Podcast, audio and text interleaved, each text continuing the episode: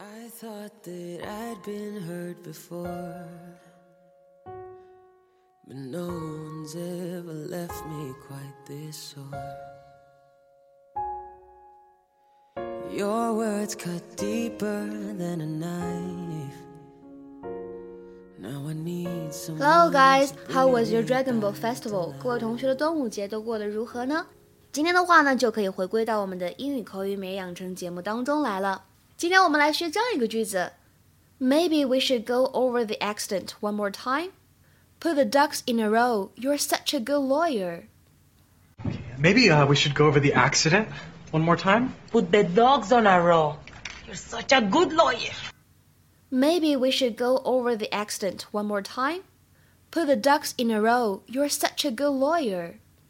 Maybe we should go over the accident one more time.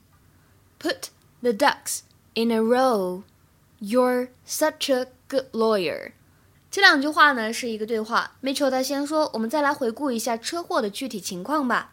然后 Gloria 她说：“哎呀，有条不紊，一丝不苟，你可真是一个称职的好律师啊！”这两句话呢，在朗读过程当中注意一下这几点。首先，当定冠词 the 出现在了 accident 前面，那么它应该读成 the。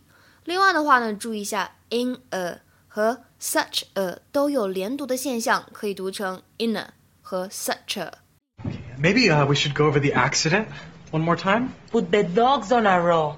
You're such a good lawyer. Uh, yeah, I just want to make sure we're 100% clear on exactly what happened. 好，那今天的话呢，我们就来讲一下当中的这样一个表达。 大家可能看视频或者听刚才的音频原音重放，可能会发现，哎，Gloria 她说的是 put the dogs on a roll，但实际上呢，因为她是哥伦比亚人，所以呢，她的这个英语呢，并不是使用的特别准确。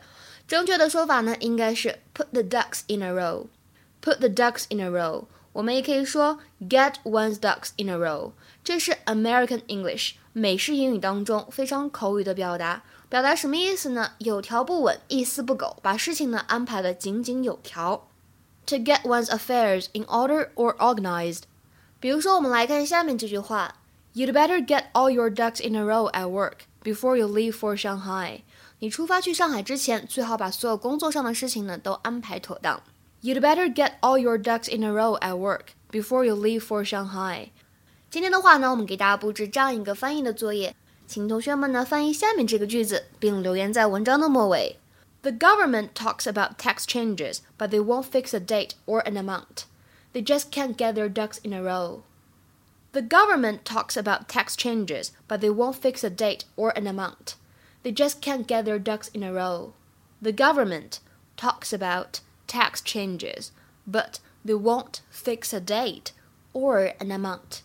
They just can't get their ducks in a row. OK，那么今天的节目呢就先到这里了，See you guys tomorrow，明天再会。But I know that I'll make it out alive if I quit calling you